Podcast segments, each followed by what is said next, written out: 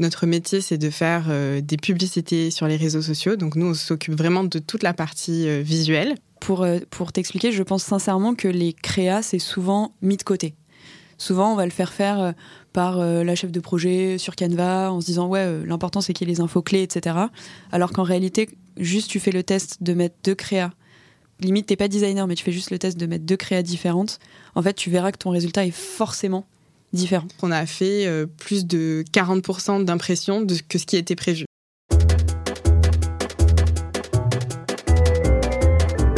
La recette.club, c'est le podcast qui identifie les meilleures recettes marketing des marques les plus connues.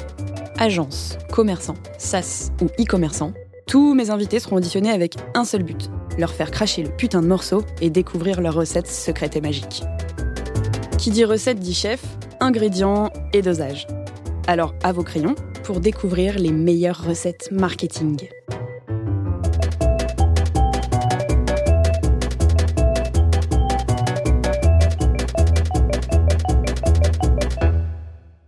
Bonjour à tous.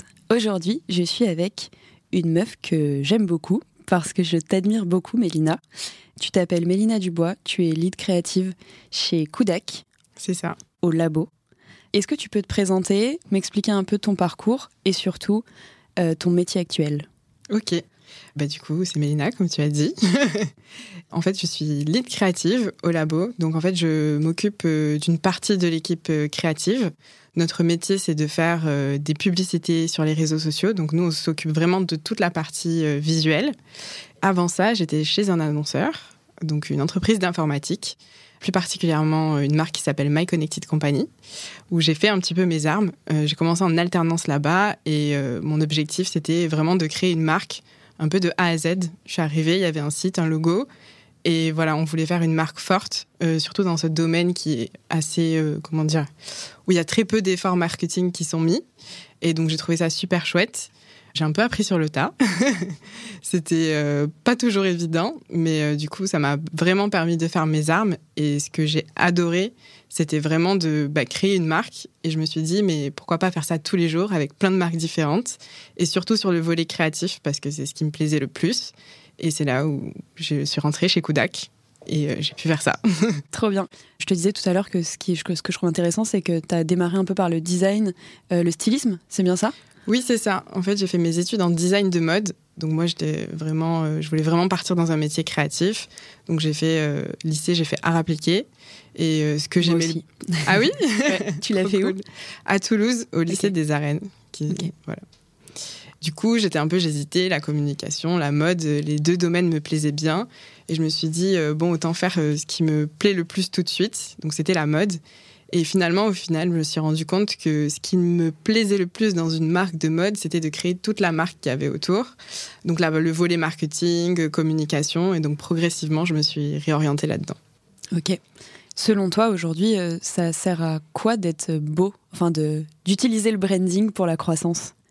Utiliser le branding pour la croissance, bah, je pense que le plus important, euh, dans un premier temps, même quand on fait de la publicité qui a vocation à vendre un produit, euh, c'est euh, de rester dans l'esprit des gens. Donc avoir une marque forte, c'est être reconnu au premier coup d'œil ou utiliser dans le temps la répétition en fait pour qu'il y ait des codes, des éléments graphiques qui se retrouvent tout au long. Donc c'est vrai que nous, au Labo by Kudak, on sert vraiment la performance, donc plutôt le fait qu'une marque euh, obtienne euh, soit des ventes, euh, soit des leads qualifiés ou peu importe.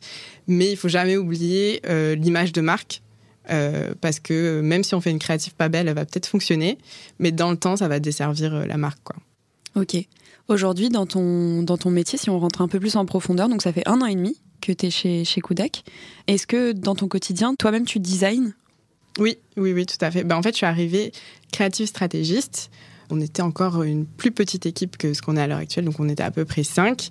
Et euh, vraiment, le, but euh, de ce métier, c'est euh, de prendre un client.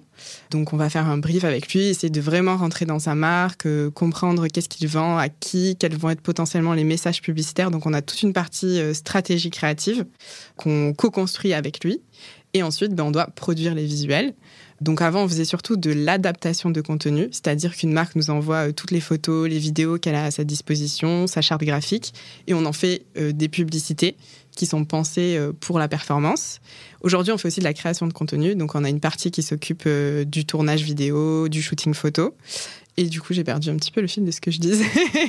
et alors, attends, justement, pour rebondir là-dessus, selon toi, faire de la vidéo, est-ce que c'est le nouveau statique Ou est-ce qu'aujourd'hui, c'est encore cool de faire du statique et de la vidéo?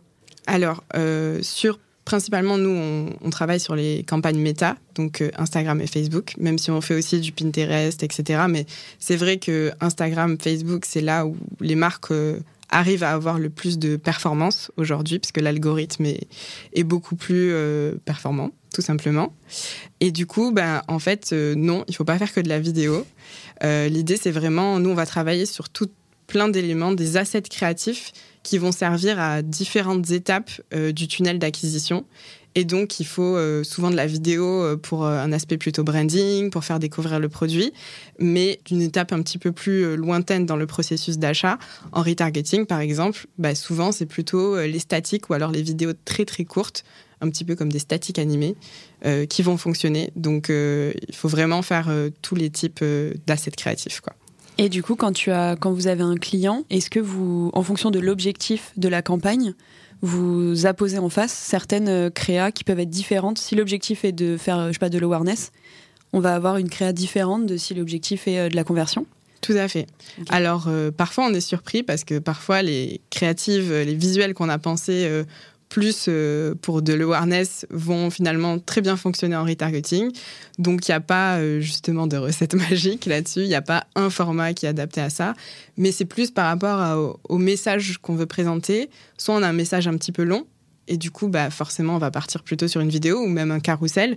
Soit on veut euh, vraiment inciter les gens, euh, enfin, marquer les esprits et retenir l'attention pour les inciter au clic. Et là, ça va être quelque chose de beaucoup plus euh, court qui va justement juste piquer leur curiosité pour les inciter à en savoir plus, quoi. Et dans votre méthode, imaginons que vous disiez euh, là où je veux euh, euh, faire découvrir la marque, vous démarrez par un carrousel. Est-ce que vous optimisez cette créa en vous disant attends, le carrousel n'a pas forcément de bons résultats, je vais plutôt faire je sais pas de la vidéo? Vous avez ce process? Alors un petit peu le, process pour te, t'expliquer un petit peu plus les grandes étapes. Donc euh, on rencontre euh, une marque pour la première fois. Je te disais, on fait toute une stratégie pour euh, savoir quel message publicitaire on va pouvoir pousser. Ensuite, en général, on commence par un premier set de créatives où là on se base sur son historique s'il en a un. Donc qu'est-ce qu'il a testé avant et qu'est-ce qui a plus ou moins marché? Nous, notre connaissance de ce qui fonctionne bien en ce moment, un peu les bonnes pratiques et puis après de la veille pour aller chercher un petit peu de la nouveauté. Et donc là, on va faire un set qui, on essaye vraiment de mélanger, euh, par exemple, statique, vidéo, carrousel, etc., pour avoir le plus d'armes à disposition par rapport à la campagne dans, dans lesquelles ces visuels vont être euh, diffusés. Et après ça, en fait, on analyse des performances. Donc, c'est ce qui est assez particulier dans le métier de créatif euh, au labo, c'est qu'il faut quand même avoir un œil sur les chiffres et savoir qu'est-ce qu'ils veulent dire. Donc, euh, par exemple, euh, euh, pouvoir analyser le fait qu'un taux de clic est plus ou moins élevé sur une créa, qu'est-ce que ça veut dire?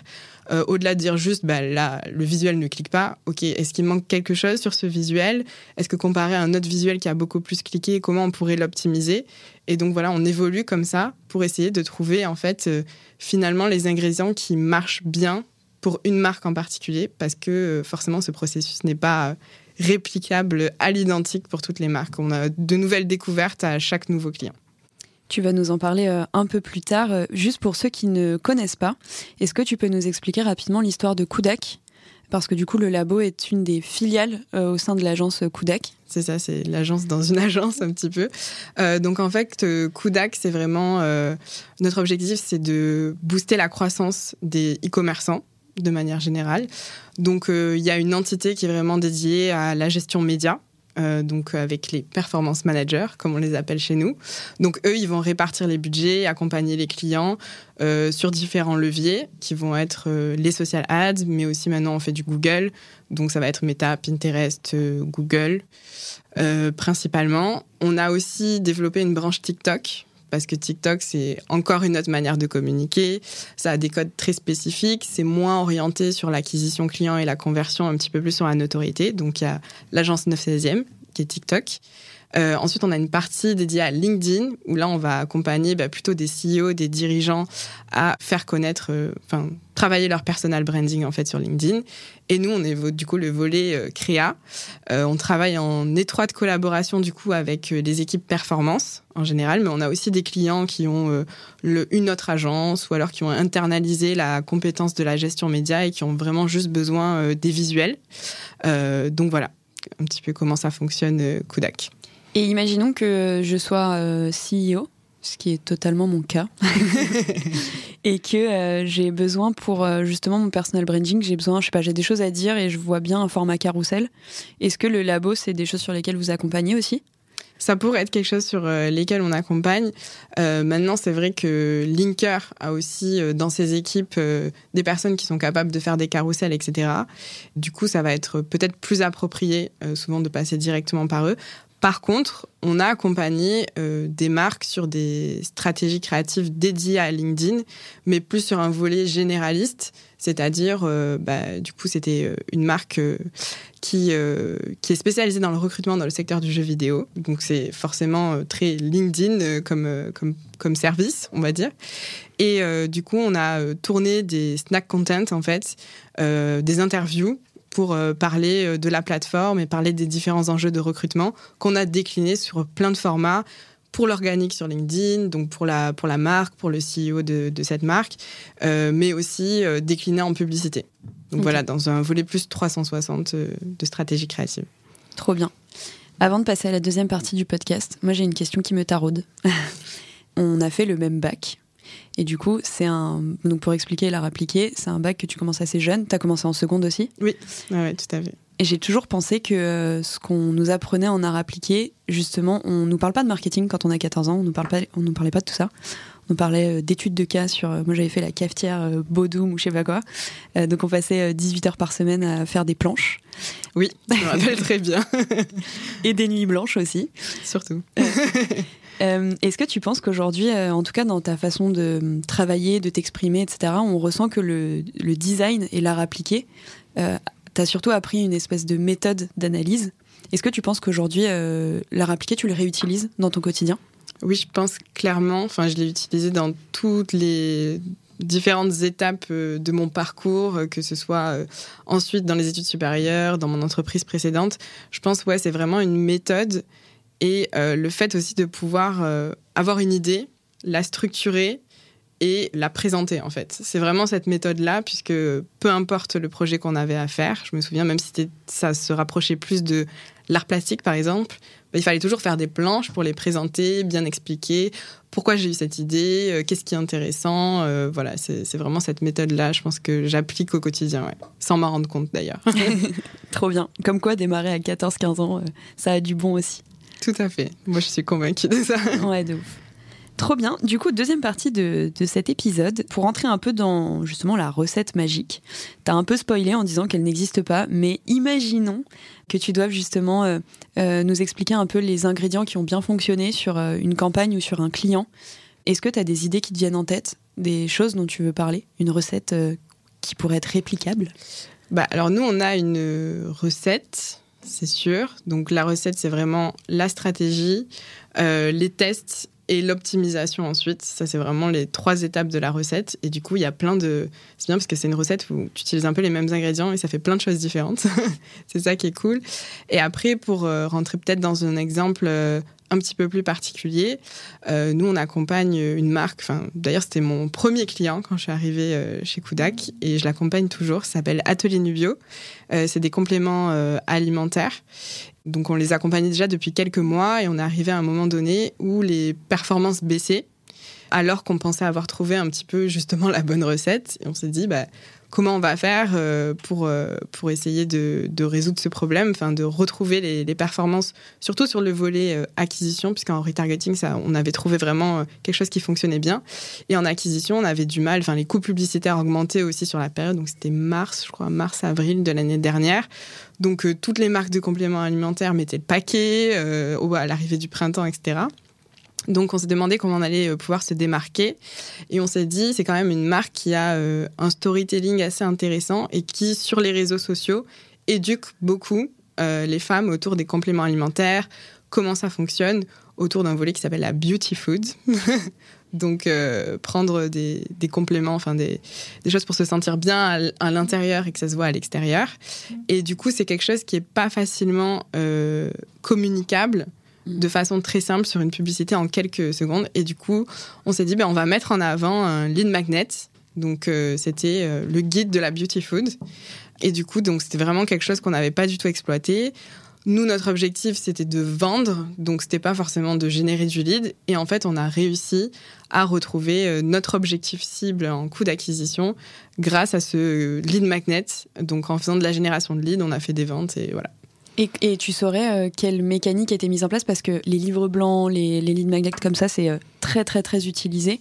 Mais le plus dur, c'est une fois que tu as quelqu'un qui le télécharge ou qui le, qui le prend, c'est de le convertir vous aviez une mécanique de, pour rapatrier la personne sur le e-commerce ou?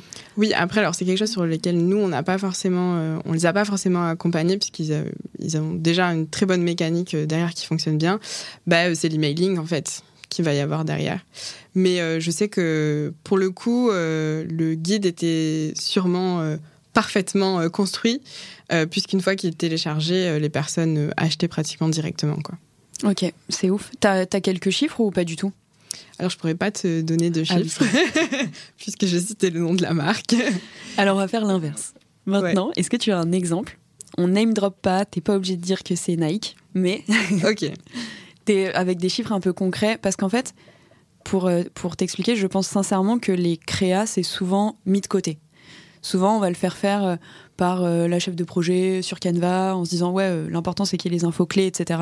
Alors qu'en réalité, juste tu fais le test de mettre deux créas limite t'es pas designer mais tu fais juste le test de mettre deux créas différentes, en fait tu verras que ton résultat est forcément différent. Tout à fait. Euh, bah, du coup, j'avais peut-être un exemple sur une campagne plutôt de branding, là, pour le coup. Donc, euh, c'est une marque euh, de bagagerie qui est venue nous voir avec un très gros budget. Donc, c'était plus de 1 million d'euros pour asseoir sa notoriété sur différents pays. Donc on était sur cinq pays la France, l'Allemagne, l'Espagne, les États-Unis. Je crois qu'il y avait aussi une partie plutôt côté Asie. Et du coup, bah, ils sont arrivés voilà avec un gros budget. L'objectif initial, c'était de faire une campagne en essayant d'allouer le budget sur les différents pays pour que le coût par impression soit le moins cher possible. Et c'est vrai qu'ils n'avaient pas trop pensé à la partie créa. Donc c'est là où on est arrivé en renfort. et euh, du coup, on a développé un set de créatives qui permettait vraiment euh, d'avoir différents angles d'attaque. Donc avec des visuels, par exemple, euh, très stylisés de leur campagne qu'ils avaient fait précédemment. donc plus lifestyle, avec des mannequins, voilà, quelque chose de très mis en scène. Euh, on a testé aussi euh, du coup en format vidéo, en format statique, en format euh, vidéo plus ou moins court. Donc on avait vraiment un, asset de créative très très large avec différents messages publicitaires, différents angles d'approche pour qu'ils puissent en fait mettre tout ça en ligne et que le budget soit alloué sur les créatives qui fonctionnaient le mieux. Et pour le coup, bah, il y a eu vraiment des très grosses différences entre les créatives qu'on a testées. Donc, bah, on était super content d'avoir fait autant de visuels différents. Et en plus, c'était pas les mêmes sur les différents pays. Donc, euh, par exemple, on s'est rendu compte déjà de manière générale, c'était plutôt les visuels lifestyle qui fonctionnaient bien. Et puis, euh, par exemple, sur l'Allemagne, ça, ça allait être plutôt les visuels de type organique, UGC. Par exemple, sur la France, on était vraiment sur euh, les visuels stylisés. Enfin, vraiment penser, comment dire, les campagnes photos et vidéos qui avaient été faites par la marque, quoi. Et du coup, tu as vu des grosses différences de coût par impression Genre des x4 euh, divisé par 4, des choses comme ça Alors, tout l'enjeu, justement, c'était d'allouer le budget pour que ça coûte le moins cher possible.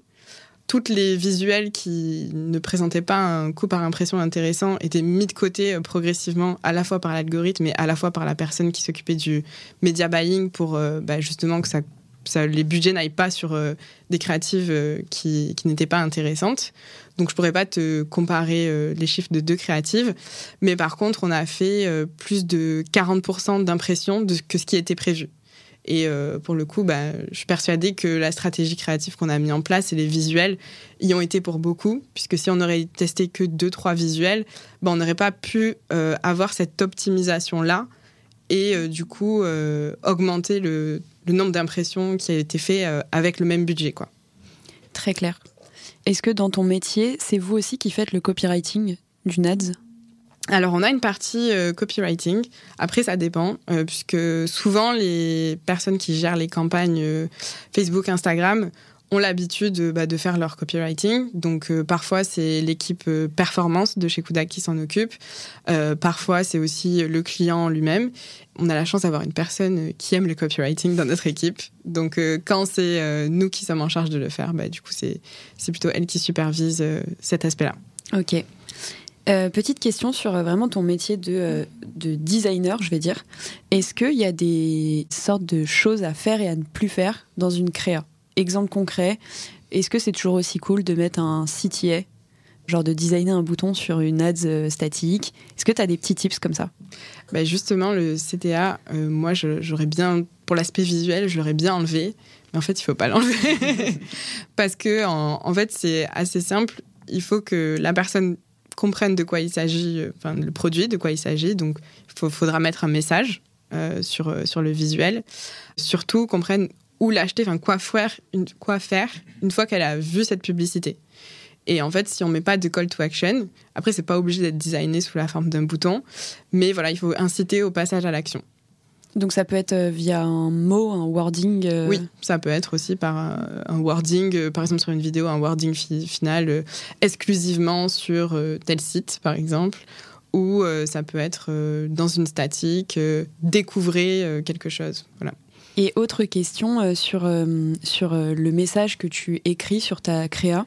Est-ce qu'il y a de l'impact quand, genre, alignes ton texte tout à gauche ou tu le mets au milieu? Est-ce que est-ce que tu as des petits tips sur comment, aujourd'hui, nous, les humains, on regarde et on scanne des, des ads? Alors oui, le principe de, de design, c'est la lecture en Z. Donc on va commencer par mettre les éléments euh, en haut à gauche et on finit en bas à droite. Donc euh, souvent, par exemple, dans nos publicités, on va mettre le petit CTA justement euh, en bas à droite. Et puis, de manière générale, il n'y a pas de... Façon unique de faire un visuel, mais forcément, il faut penser sa composition avec bah, le, truc qui doit ressortir le plus, ça doit être l'accroche et ensuite rentrer dans les détails euh, du produit et donner de plus en plus d'informations en hiérarchisant le texte, euh, du coup, par la taille de la typographie, la graisse, etc., euh, du plus accrocheur aux détails qui pourraient éventuellement ne pas être lus et ça ne changerait pas grand-chose pour, pour la publicité. quoi. Est-ce que sur la vidéo, il y a à peu près les mêmes, les mêmes tips et mécaniques graphiques ou est-ce que du coup c'est un peu différent puisque c'est animé? Alors sur la vidéo, l'essentiel, en tout cas pour la partie publicitaire, c'est que le message euh, soit euh, saisi dans les cinq premières secondes. Donc on a déjà le scroll stopper, c'est ce qui va retenir l'attention, le fait que les gens vont arrêter de scroller. Donc ça, ça va être vraiment la première seconde. Donc essayer d'avoir un visuel qui capte l'attention dès la première seconde. Par exemple, si ma vidéo commence avec euh, un écran de couleur et un logo, bah, ça va parler à personne, on va scroller. Donc il faut qu'il y ait un élément qui retienne l'attention dès la première seconde, qui soit au niveau du visuel ou écrit, ça peut être un texte aussi. Et puis dans les cinq, premières secondes, le message doit être clairement expliqué parce que toutes les personnes qui vont rester au-delà, ça va être vraiment des personnes très intéressées. Donc l'idée, c'est que au minimum, euh, la personne qui s'est juste un petit peu arrêtée et va continuer son chemin, elle ait saisi euh, le message que la marque euh, veuille lui faire passer. Donc par exemple, quand on utilise des témoignages clients, bah, souvent les clients ils ont tendance à expliquer bonjour, je suis nanana, je vais vous parler de tel produit. Bah, l'idéal c'est de trouver un autre moment à mettre au début en fait, parce que sinon les gens risquent de passer quoi. Est-ce que tu as vu euh, en un an et demi, et même euh, ce que tu, par le métier que tu faisais avant, tu as vu une grosse différence de l'attention? Euh, Je sais pas, peut-être depuis l'arrivée de TikTok, est-ce que notre attention a changé? Je pense que de manière générale, de, les réseaux sociaux ont fait que l'attention a changé. Et puis, je pense que ce qu'a pu changer aussi TikTok par rapport au moment où j'ai commencé, même si ça y était déjà, c'est peut-être le type de format qui fonctionne bien.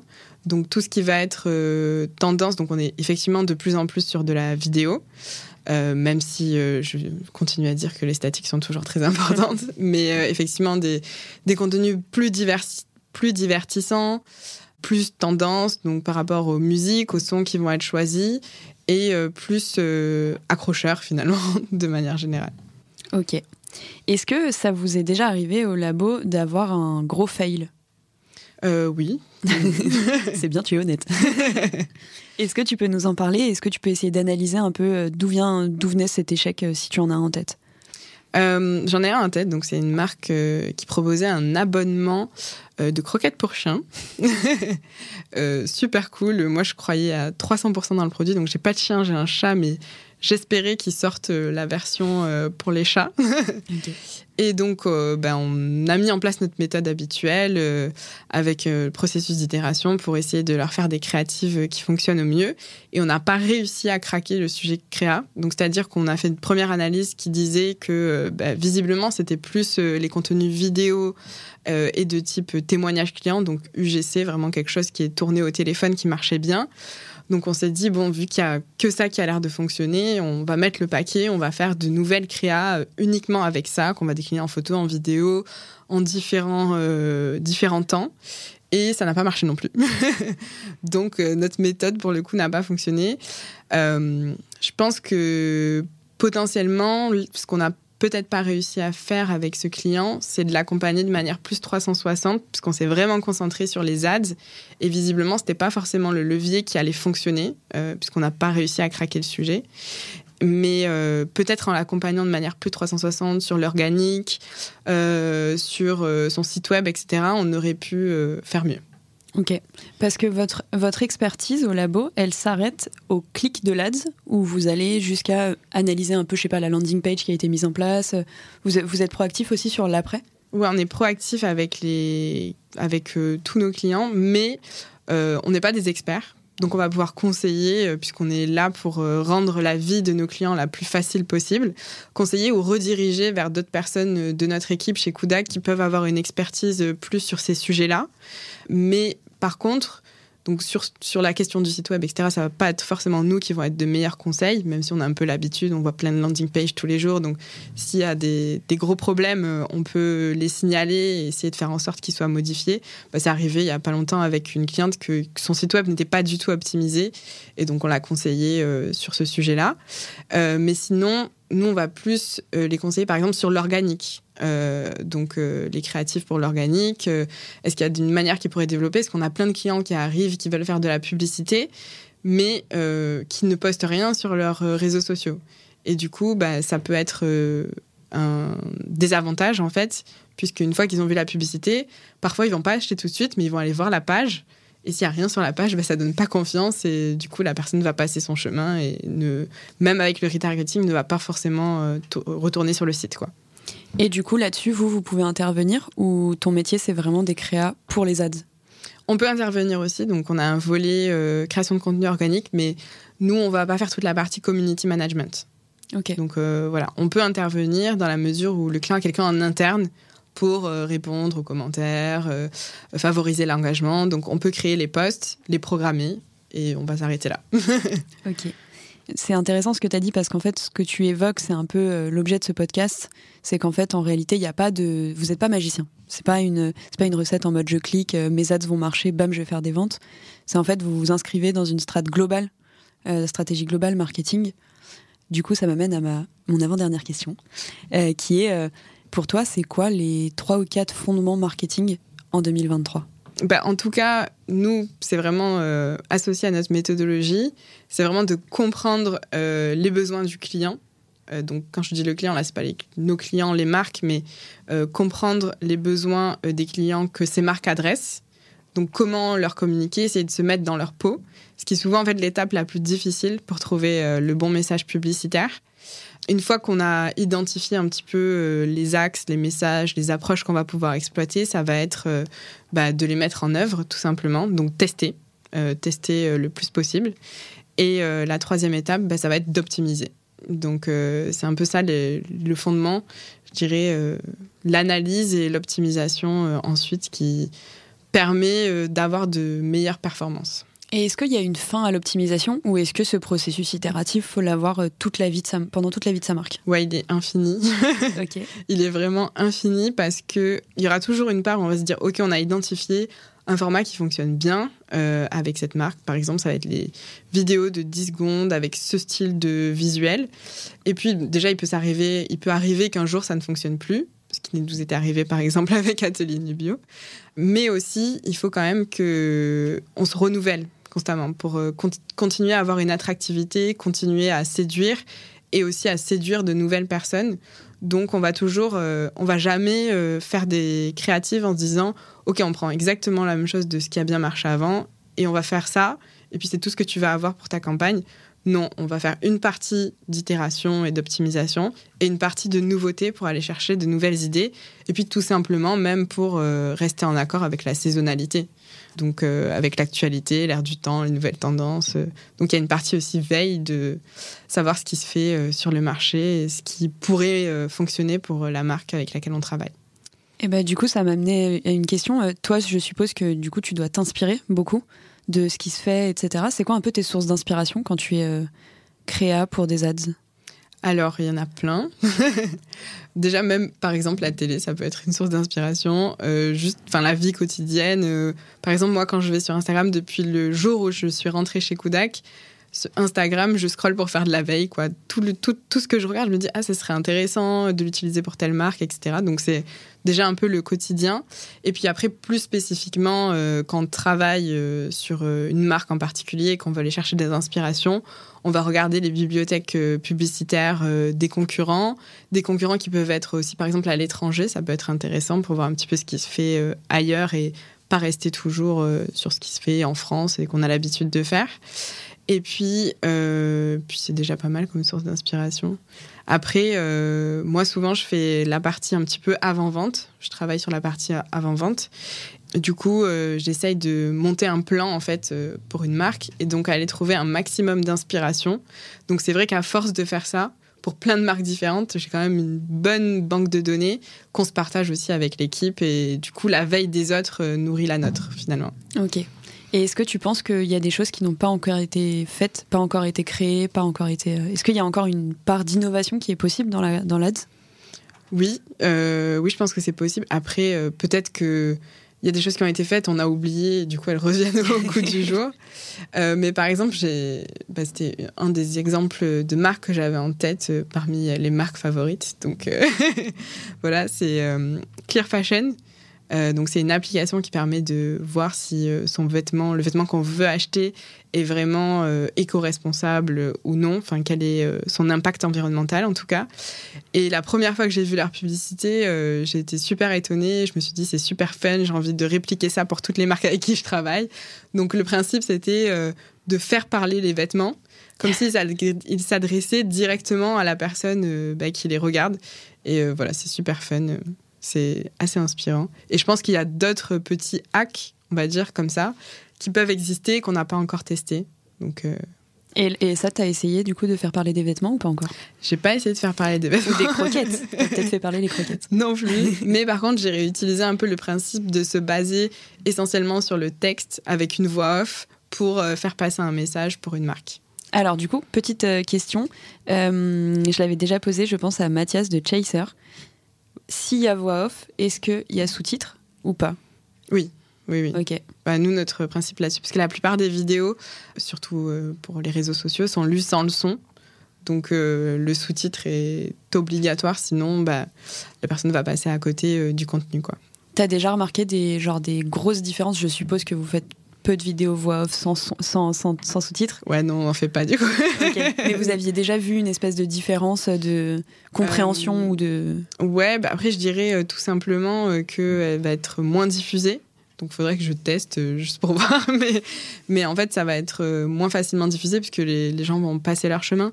Après, ça c'est pas obligé d'avoir vraiment tout le texte sous-titré, mais au moins des éléments textuels qui interpellent la personne pour au moins qu'elle allume son son après derrière. Par exemple, euh, bah, il y a cette tendance de l'ASMR. Euh, donc plein de vidéos ASMR qui ont été faites par des marques. Et du coup bah là on peut pas mettre de sous-titres sur l'ASMR quoi. Donc on va mettre par exemple un petit logo qui euh, invite les gens à allumer leur son et du coup qui va les intriguer et du coup ils vont le faire quoi. Ok très clair. C'est l'avant-dernière question. C'est quoi ton mantra au quotidien? Notre euh, valeur et que j'aime beaucoup, qui résonne bien avec moi, avec ce que je, fais au quotidien, même dans la, dans la vie perso, c'est fuck the average. Donc l'idée, c'est de pas se contenter en fait euh, de la moyenne de ce qu'on fait habituellement Et ça va vraiment aussi avec cette méthodologie d'itération et d'optimisation. Va être OK, on va pas se contenter euh, de faire ce qui a toujours marché avec toutes les marques avec lesquelles on, a, on va accompagner. On va faire quelque chose de sur mesure et on, va toujours essayer d'aller euh, plus loin euh, que ce qui est attendu pour apporter ce petit côté aussi en tant qu'agence pour un peu faire briller les yeux de, nos clients, donc leur apporter des, des, petites choses supplémentaires auxquelles ils n'auraient pas pensé. Euh, pour, euh, pour les aider euh, dans leur travail.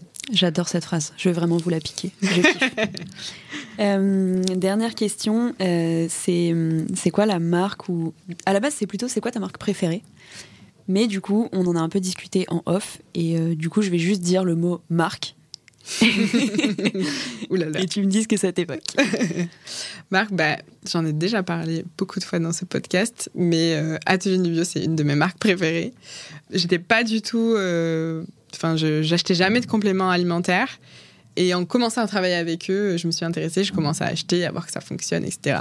Donc euh, c'est une des, marques que j'aime, non seulement parce que leurs visuels sont canons, que c'est super cool de travailler avec, etc.